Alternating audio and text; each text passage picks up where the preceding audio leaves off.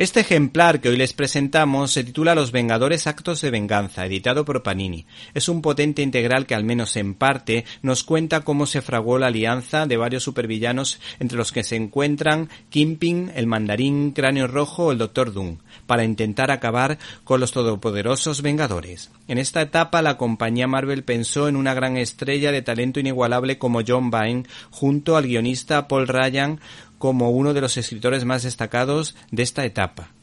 Esta historieta, este cómic, nos ofrece aventura pura y dura, con destellos de humor. No se trata, por tanto, de los habituales melodramas a los que nos tiene acostumbrado Marvel, que los combina lógicamente con muchas batallas. En esta aventura hay mucha acción entre amigos que se conocen como la palma de sus manos, que luchan por el bien común. ¿Te está gustando este episodio? Hazte fan desde el botón Apoyar del podcast de Nivos.